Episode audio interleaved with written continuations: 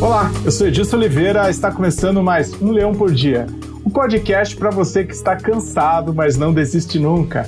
Vamos domar essa fera juntos? Vou trazer alguns dados para a gente comentar aqui sobre os microempreendedores no Brasil. Durante a pandemia do coronavírus no Brasil, de 1 milhão e 300 mil empresas que tinham parado as suas atividades, 522 mil fecharam as portas. E não foi só aqui no Brasil, não. No mundo todo, uma em cada quatro empresas fecharam as portas em 2020. Os dados são bem alarmantes. Eu trouxe aqui para falar com vocês o Luiz da LGC, um guerreiro que está lutando aí nessa pandemia, enfrentou problemas como todo mundo, mas não se cansa e continua nessa batalha. Luiz, fala um pouquinho aí sobre a LGC. Conta a sua história aí. Olá, tudo bem? A LGC é uma empresa de 23 anos. A gente está aqui na região metropolitana, em Rio Branco do Sul. E a pandemia foi um divisor de águas para a gente. Né? A gente vinha cheio de vícios aí, de um, primeiro de um mercado muito bom no passado, e a empresa não se ateve às dificuldades que ela entrou nos últimos seis anos. E a pandemia foi o, o, o momento de ela se reinventava ou ela fechava as portas.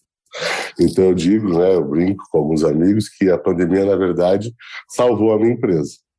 Porque a gente ia quebrar de uma forma que não ia ter como abrir novamente, né?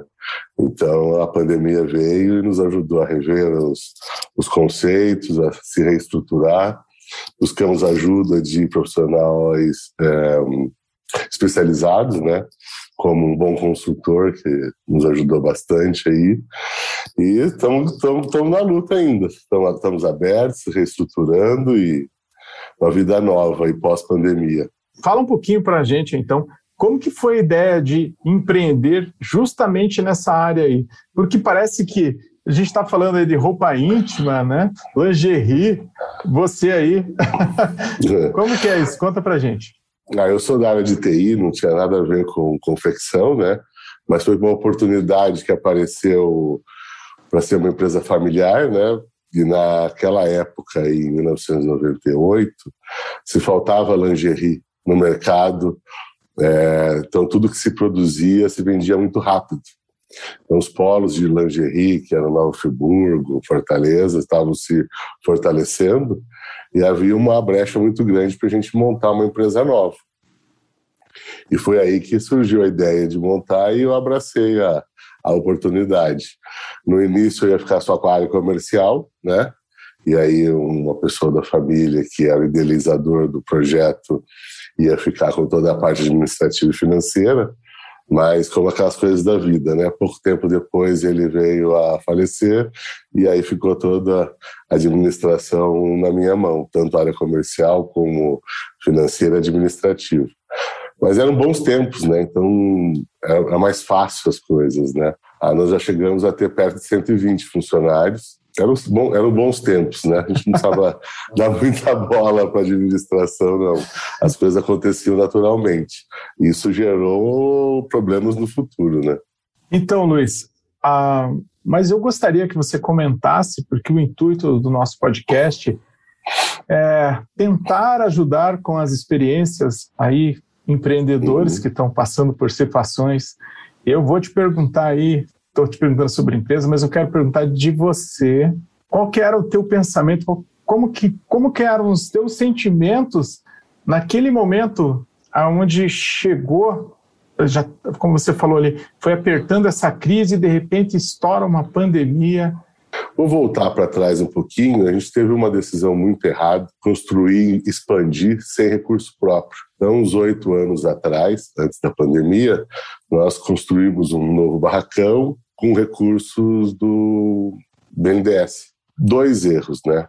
Então, todo com dinheiro vindo do, do, do BNDES e com a expectativa do mercado continuar aquecido. Só que no Brasil as coisas não funcionam dessa forma. A primeira lição, não faça nada com o recurso do banco, faça com seus recursos próprios, porque o mercado é muito volátil. Você faz um planejamento é, e o país não acontece, porque as coisas mudam muito rápido. Né? Um, dois anos, o mercado se transforma, é, e aí tudo que você planejou vai por água abaixo. E uma outra lição é nada com eu peguei, nós pegamos um recurso com curto prazo, né? Com as prestações muito altas. Esse foi outra outro erro, né? Nosso tinha que ser diluído nos anos esse esse financiamento. E dali de uma empresa que vinha financeiramente muito bem, começou a um endividamento. Começo de 2020 as coisas estavam explodindo, né? Uhum. E uma coisa que, Justo, é muito grave, assim, um alerta que fica, nós nunca tivemos problemas de faturamento. Então, faturamento nunca foi problema. Nós sempre teve faturamento. É realmente a lucratividade que tinha desaparecido. Né? E você entra naquela roda viva do mês a mês e achando que as coisas vão melhorar no mês seguinte, no semestre seguinte, elas só pioram. Né? Eu quero aproveitar o gancho aí, dar uma puxada o Luiz é um cliente meu, né? É um, uma amizade que eu fiz aí bem durante a pandemia. E quando a gente conversou, né, até falei, ô Luiz, olha, sempre deu certo todas as empresas, só que você está num momento diferente aí, tudo contra, mas vamos, vamos ver, sempre deu certo e graças a Deus deu certo esse nosso trabalho junto. Então, ah, o pessoal já sabe que nós, a partir de um momento, começamos a trabalhar junto. Mas eu quero dar uma puxadinha aqui, até para aproveitar as informações. É que, no formato com que você vinha trabalhando, a, na, na realidade ali, ainda as coisas aconteciam, mas tudo mudou. Então, hoje, eu diria para você que dessas duas coisas que foram erros que você comentou, eu acho que você fazer um financiamento com prazos muito curtos para esse tipo de investimento de ativo, esse realmente é um, um, erro. Eu vejo que, na boa intenção de não vou ficar com dívida há muito tempo, quero pagar o mais rápido possível, gastar o, menos, o mínimo possível de juros. Esse parece um pensamento correto, mas na prática, na administração, não é bem assim. É um daqueles pontos controversos na administração, nós sempre pensamos em fazer as coisas com o capital do próximo. Por que com capital do próximo? Porque quando a gente vai buscar uma fonte de financiamento, existem empresas, bancos especializados em emprestar dinheiro. Só que muitas das vezes a gente pensa assim: ah, eu vou pegar um dinheiro do banco, ele vai me cobrar um juro enorme. O banco, ele não faz, ele faz um negócio. Então, cada vez que ele injeta um capital, ele espera que a pessoa tenha um retorno e que sobre alguma coisa para ele, que são os prêmios do banco. Né? Infelizmente, os nossos juros realmente são altíssimos.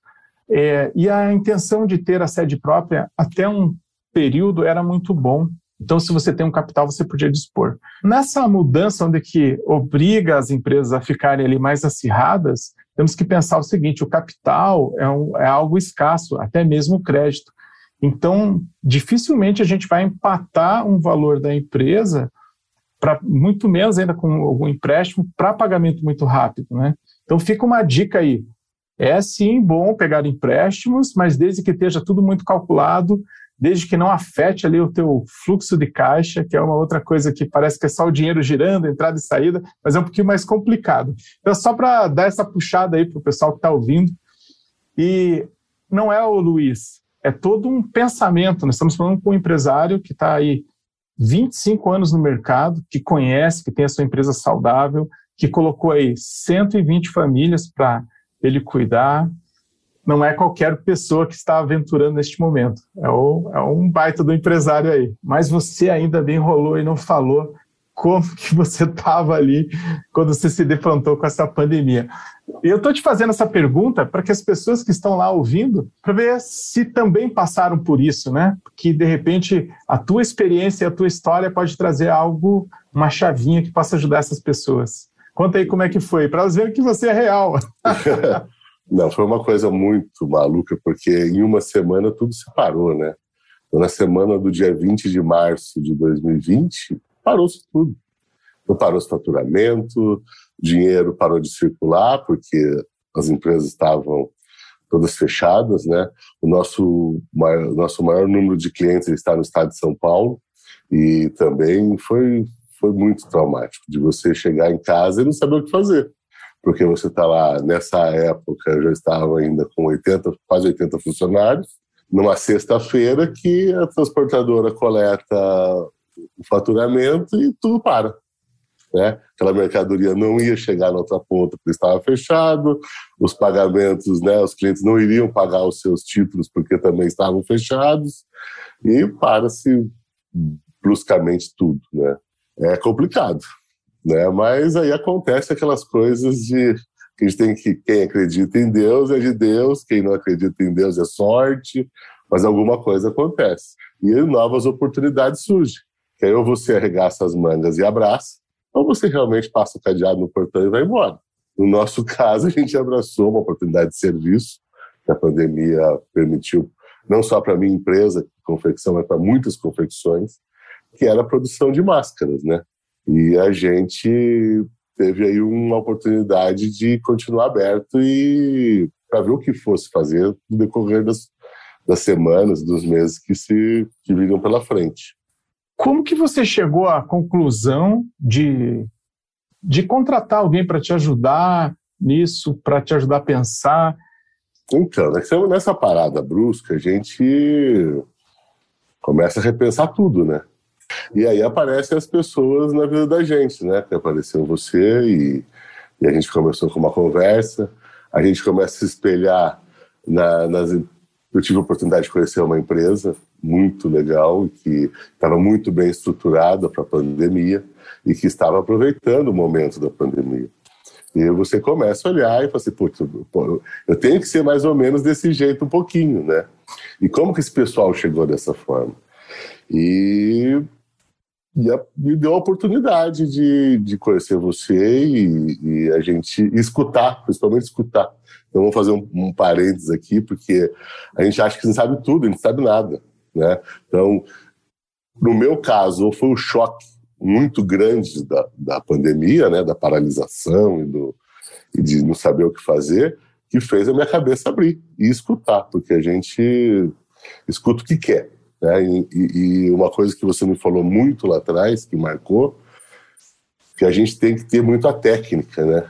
Então o empresário acha que sabe tudo e não utiliza a técnica, né? De quem estudou, de quem fez uma administração, né? De quem fez outros cursos e, e tem a técnica na cabeça. Então foi ali que a gente começou e eu comecei a escutar e, e botar em prática algumas coisas que precisavam ser feitas. E tem outra, não tinha mais o que fazer, tinha que ser feito, sabe? Não tinha outra alternativa, né? Então, graças a Deus, isso fez com que a gente desse início a uma reestruturação, né? Em todos os pontos, tanto na parte financeira, como na parte do departamento pessoal com os funcionários, como principalmente no relacionamento com os clientes, né?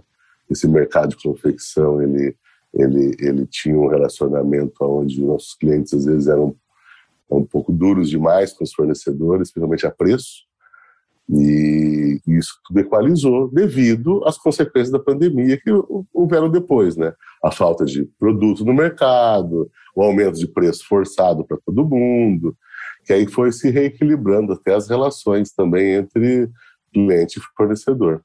Então foi uma mudança mil por cento então, você diria assim que, nesse caso, essa consultoria foi gasto ou foi investimento, Luiz? Eu vou falar para você que foi necessidade.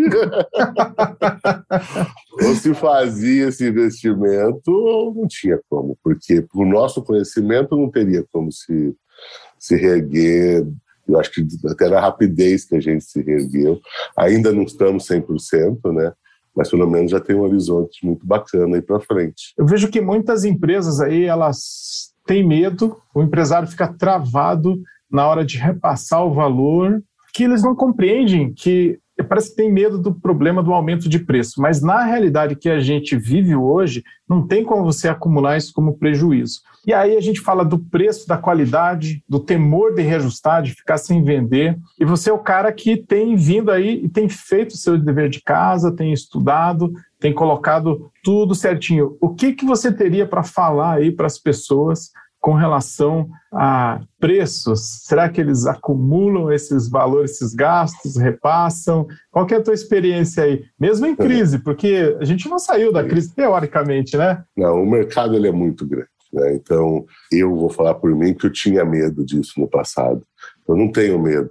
Refaça as suas contas, refaça os seus custos corretamente, né? busque ajuda para ver se esses custos estão corretos e o, vai ter no mercado o seu nicho de mercado, sabe? E aquele teu cliente que é preço, e você chega lá e cada negociação te joga o teu preço para baixo, fuja dele o mais rápido possível. Ele não quer teu bem, ele vai te quebrar e a hora que você se acordar é tarde demais, né? Então, por isso que eu falei da história da pandemia, da relação entre clientes e fornecedores, né? Então, você está lá com o teu produto a 20, o cara chega, ah, mas se você não me fizer 17,90, o vizinho faz. Fuja desse cara. Deu, muito obrigado, aperte a mão dele e vai embora. Porque não é uma relação né, correta, né, saudável para sua empresa. Né? É, eu aprendi graças à pandemia, porque eu também tinha esse receio, também tinha esse medo e fiz muitas negociações onde muita gente ganhou dinheiro e a minha empresa quase quebrou. Né? Então, Luiz. o principal, refaça seus custos e busque ajuda para ver se esses custos estão corretos, porque a coisa é um pouco, a fórmula é um pouco mais complexa. Então, Luiz, é bem comum aqui no nosso país a cultura ser um ganha-perde. Um ganha na negociação e outro perde. Parece até que tem gente que fica feliz. Eu venho combatendo isso há muito tempo. Acredito que nós temos que ter negociações ganha-ganha temos que sentar na, na, mesa com os nossos clientes, com os nossos fornecedores, pensando que fazemos parte de uma cadeia. Fiquei sabendo agora que recentemente, lá no Japão, o pessoal da Toyota, que está sempre aí lançando novidades, são referência em qualidade, são referências de empresa no mundo. Lá, eles se preocupam com a rentabilidade dos seus fornecedores e até estão fazendo sociedade com os fornecedores. Muitas vezes a gente vê o pessoal oprimido por causa de uma negociação. Ó, ou você me faz esse preço ou não vou comprar. E quando você cede, você leva um prejuízo para você. Né? E aquela história, não, vou fechar esse negócio que lá na frente eu reverto. É muito raro reverter. É muito difícil. Sabe? Então, ah, vou fazer o preço para ganhar esse negócio ou para entrar nesse cliente. Se você já entrou por baixo, amigo, você vai ficar por baixo muito tempo e o seu prejuízo só vai aumentando. Né? Então, uma coisa que tem que colocar, se você tem um produto de qualidade na mão, não tenha medo. Não tenha medo do preço, não. Você vai achar alguém no mercado que vai pagar o preço pelo seu produto que ele vale e que você ganhe dinheiro. Né? Tô contigo e não abro. Às vezes é difícil mesmo colocar para as pessoas essa, esse ponto aí que é, é, é, bem grave, porque até eles concordam na hora, mas depois eles pulam fora. É isso aí. É, ainda aí fora é, permanece medo. Ah, eu tive agora recentemente numa outra empresa aí que está se renovando com otimismo, com pensamentos à frente. Eu queria que você comentasse de como que está a tua mente hoje, como que está a tua empresa hoje, qual que é o clima, como que estamos pensando hoje? Um processo, né, Edilson, que primeiro, o, vamos voltar um pouco no nosso profissional lá, né, que o funcionário que graças a ele, ele é tudo para você, né, você tem que investir nele, você tem que treiná-lo melhor, né, ele tem que se sentir bem trabalhando com você. Então a gente tinha uma cultura dentro da empresa que o funcionário trabalhava bem do jeito que ele, que ele queria, né, não era cobrado. E com essa mudança da produção, houve a primeira mudança. Ele passou a produzir de uma maneira diferente. Ele enxergou também na pandemia que ou ele mudava a cabeça e produzia mais, dava uma maior produtividade, ou ele ia ficar sem emprego. Igual muitas empresas demitiram, né? Então, a gente houve sim demissões, nosso, nosso quadro diminuiu bastante, e quem ficou entendeu essa mudança de mentalidade na produção. Produzir mais, trabalhar com mais vontade, né? Então, isso foi a primeira grande mudança lá devido à pandemia, né? Até pelo produto que a gente estava produzindo, era de alta produção. Quando a gente voltou a produzir a nossa linha normal de lingerie, né? Que a gente é especializado em sutiã. Essa costureira, os nossos funcionários já estavam com outra mentalidade. Então a gente começou a produzir mais com menos gente, uma maior produtividade. Né? E isso também ajudou muito na nossa reestruturação. Então hoje a gente tem hoje 50% dos funcionários que a gente tinha no começo da pandemia, produzindo mais peças. Né? É, mas é, foi fa uma falha, principalmente minha, de comando, né? que não via dessa forma. E o funcionário, se você não estimula, ele acha que está tudo bem. Né? Então, essa foi uma grande mudança que teve né, na, na, nossa empresa e, e nessa reestruturação. Nós chamamos isso aí de cultura da empresa. É uma das coisas mais complicadas, mais difíceis de, de mexer, porque todos nós buscamos sempre uma zona de conforto, uma área de estabilidade. Quando vai mudar alguma coisa, a tendência é que, que nós, que a gente não goste, que não queira se adaptar a isso. E aí você teve que mexer na cultura da empresa. E quando eu falo em mexer na cultura da empresa, da seriedade, é que muitos projetos fracassam não conseguem ser implantados, porque há uma resistência das pessoas internamente, mesmo que seja para melhor, em não mudar. Eles ficam um pouco assustados. Então você comentou aí sobre essa mudança dentro dos teus processos, essa mudança cultural. Conta um pouquinho como que foi essa reestruturação aí. Como que você começou a mandar essas mensagens para os teus clientes, para os teus funcionários lá? Como que eles reagiram? Como é que foram esses dias aí? Então, mas é isso que a, a, eu falei da pandemia que salvou, né? Porque não tinha muito alternativa. Você entendeu? O, o funcionário que não encarou isso como uma mudança, ele, ele, ele foi ficando, né? Devido à pandemia. Ah, vamos abrir um parênteses aqui, fazer um desabafo. A gente não teve ajuda de ninguém, do governo, de ninguém.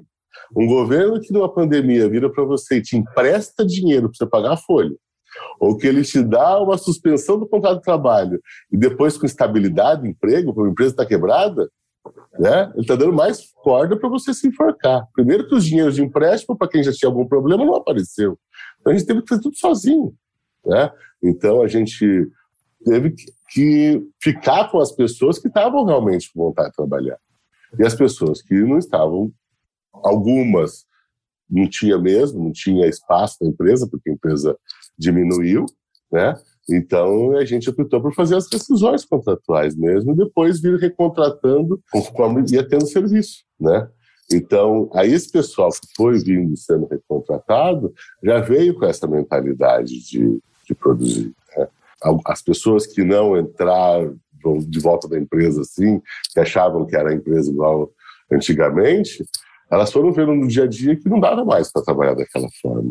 E eu vou te falar a verdade, 98% abriu o olho e mudou a forma de trabalhar. Então aí está a prova que o funcionário muda sim, sabe?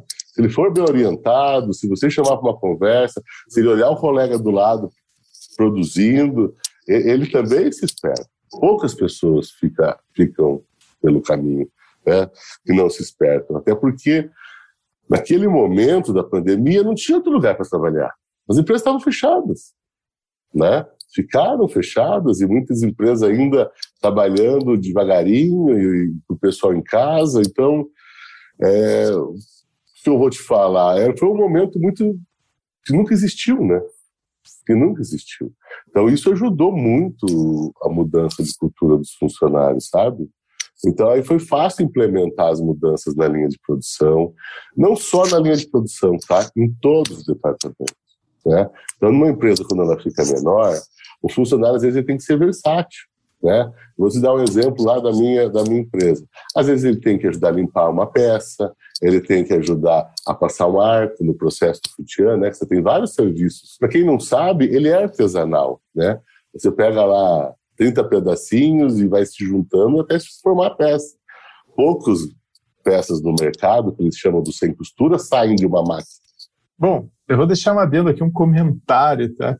Só para vocês saberem um pouquinho aí sobre o Luiz Tem gente aí que vai, pode ficar até de nariz torcido comigo. Eu atribuo um pouco aí essa, esse sucesso da mudança cultural, porque realmente não é fácil, a habilidade do Luiz de tratar com os seus funcionários com respeito, é, com educação, é algo assim realmente, mesmo naqueles momentos onde ele estava ali nervoso, preocupado, eu observei isso.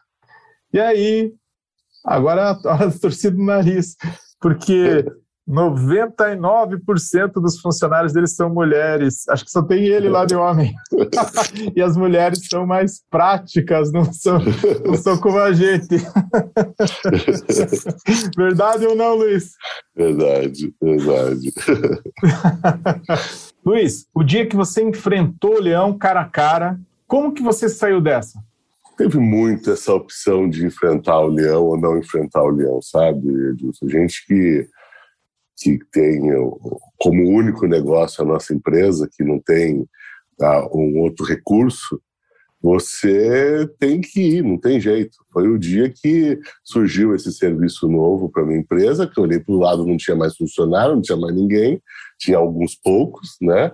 E que eu tive que ir lá carregar um carro de caixa e levar o serviço do funcionário, carregar aquele carro e levar o serviço pronto de volta, e que isso se virou uma rotina toda semana, de, ser, de segunda a sábado, 12 horas por dia, e foi aí, esse foi grande, o grande leão que eu tive que matar, sabe?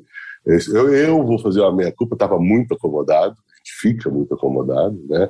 Então, você administrar, você visitar cliente, é bem diferente de você arregaçar a manga e descer na linha de produção e começar a trabalhar de verdade. Né? Que acho que isso eu aprendi e nunca mais vou fazer, ficar fechado numa sala. Né? Você tem que estar no meio da produção da tua empresa, um dia vai lá ajudar a fazer alguma coisa para ver o que está acontecendo. Porque o funcionário precisa desse contato, né? Então, precisa desse contato. Ele se sente, eu, eu aprendi que ele se sente muito estimulado, sabe? Você sentar no refeitório e almoçar junto com ele, você entrar e sair com ele, entendeu? Se você precisa dele, que ele te dê alguma coisa, dê um exemplo. Faz, vai, arregaça as mangas. E eu tive essa, essa sorte de ter regaçado as mangas e ter ido em frente. Porque se eu não tivesse dado exemplo ali ter regaçado as mangas, o povo não teria vindo junto, não. Sabe? Então, esse foi o grande leão que eu tive que matar. É sair do meu, da minha zona de conforto e arregaçar as mangas e trabalhar de verdade. 25 anos de empresário, fazendo, acontecendo, fazendo por si só, do jeito que foi aprendendo pelo caminho, chegou num ponto que você, podemos dizer, que você vestiu a sandalinha da humildade ali. Posso fazer um parênteses aqui? É, Teve pode. um dia que a gente se conheceu, o Edilson começou a me ajudar, a me, na verdade, a me orientar, né? Não é ajuda, não, a me orientar de verdade mesmo, em, em, em, em vários sentidos e a gente descarregava lá às sete horas da noite e depois ficava conversando até nove e meia, né? Não sei se você lembra. No dia seguinte tinha que trabalhar às sete horas da manhã. E um dia você me perguntou, fez umas perguntas, eu respondia, e você olhou para minha cara assim: Isso aqui não te pertence mais. não sei se você lembra disso, e, e, a gente tem que ter esse choque mesmo, né? De dar dez passos para trás para poder dar um passo para frente, né? Lembrei desse, desse momento. Lembro. Num daqueles dias lá, cara, não sei se você vai lembrar, logo no começo eu falei assim, Luiz, qual que é a tua ideia para o ano que vem que a gente precisa estabelecer a meta aqui para saber quanto que você vai faturar no próximo ano? E aí você olhou para mim, deu uma risada e falou assim: Ah, eu só quero pagar minhas contas. Já tá bom. Luiz, qual que é a tua expectativa de futuro agora? De futuro, Edilson, isso é realmente uma coisa ainda que você sabe que eu tenho um pouco de dificuldade de planejar muito lá na frente, né? Porque realmente me incomoda demais as dívidas que ficaram da pandemia. E graças a Deus a gente devagarzinho está acertando com todo mundo, né? Primeiro foi com os funcionários, agora com os fornecedores e vamos lá. Vamos devagarinho, a gente vai deixar tudo certinho e mas de futuro é uma coisa que é não dar mais um passo para trás. Né? Essa é a primeira coisa, né? sabe? Não retroceder um milímetro no aprendizado que foi até agora e quem sabe logo, logo consiga fazer o planejamento que você quer para daqui três anos e, e lá na frente. Mas eu já consigo hoje visualizar o futuro da empresa, como que eu vou te falar, ainda não tenho ainda planilhado certinho, né, o que vai vir para frente, até porque essa insegurança do mercado ainda continua, né? Então a gente que é empresário, você tirar do lado a insegurança do mercado, as notícias que ficam vindo, né? Quando você acha que está tudo bem, você começa a escutar que a China está parando, que a Europa está parando, que você vai chegar no Brasil em novembro. Aí vai ficando mais difícil você planejar o futuro. Mas isso é um trabalho que eu ainda estou fazendo na minha cabeça, com a sua ajuda. Espero logo, logo a gente ter bem planejado esse futuro aí. E essas incertezas que passem logo e essa incerteza aí que a gente tem de tudo, né? Na prática aí, eu podia dizer que você levou muita cacetada aí. Como que eu falei do seu futuro, do futuro da sua empresa, Luiz? O que, que eu disse para você? Qual que é a minha expectativa que você acha aí? Na tua expectativa é muito boa, né? E espero que a gente alcance essa tua expectativa, que hoje é bem mais otimista que a minha. Mas você tem essa visão, né? Que a gente, como você falou, é muita lambada e a gente fica um pouco com dificuldade de enxergar com tanto otimismo como você enxerga, até porque você tem outras, outras informações, outros dados, né? Você estuda e, e é por isso que a gente está junto. Eu quero sugar esse teu conhecimento aí e, e que essa tua expectativa nossa que você visualiza dentro da nossa empresa de futuro, ela aconteça. Acho que uma vez eu falei para você, se acontecesse 10% estava bom, né? Mas acho que agora eu já estou mais ambicioso, quero uns 60%, 70%. eu ia ficar feliz. Ai, que legal, Luiz. Por isso que esse trabalho tem que ser contínuo, né? Então, vou colocar aqui, eu já te falei isso, né? Então, quando as coisas melhoram, a cabeça da gente tenta jogar contra. E a gente tenta achar que já sabe tudo de novo e que não precisa mais fazer esse investimento. Então, fica outra dica é muito importante não parar com esse investimento, porque ele é longo prazo, não é curto prazo.